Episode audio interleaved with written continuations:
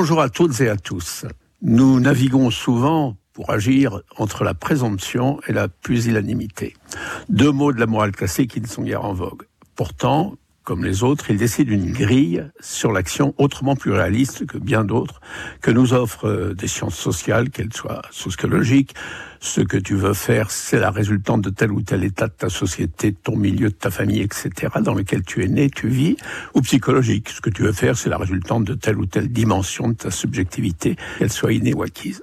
Oui, ces grilles nous donnent le choix, un choix réel pas entre conditionnement et révolte. Cette grille morale nous montre le chemin de la liberté.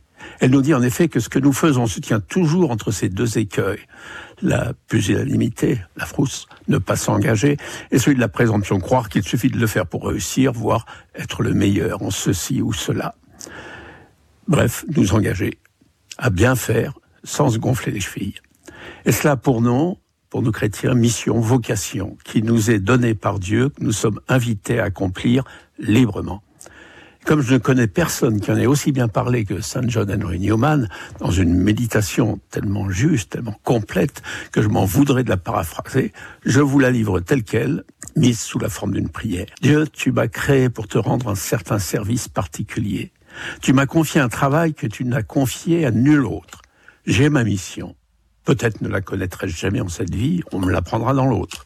D'une certaine façon, je suis nécessaire à tes desseins, aussi nécessaire à ma place qu'un archange à la sienne. Bien sûr, si j'échoue, tu peux en faire d'être un autre, comme tu pouvais faire des pierres, des enfants d'Abraham.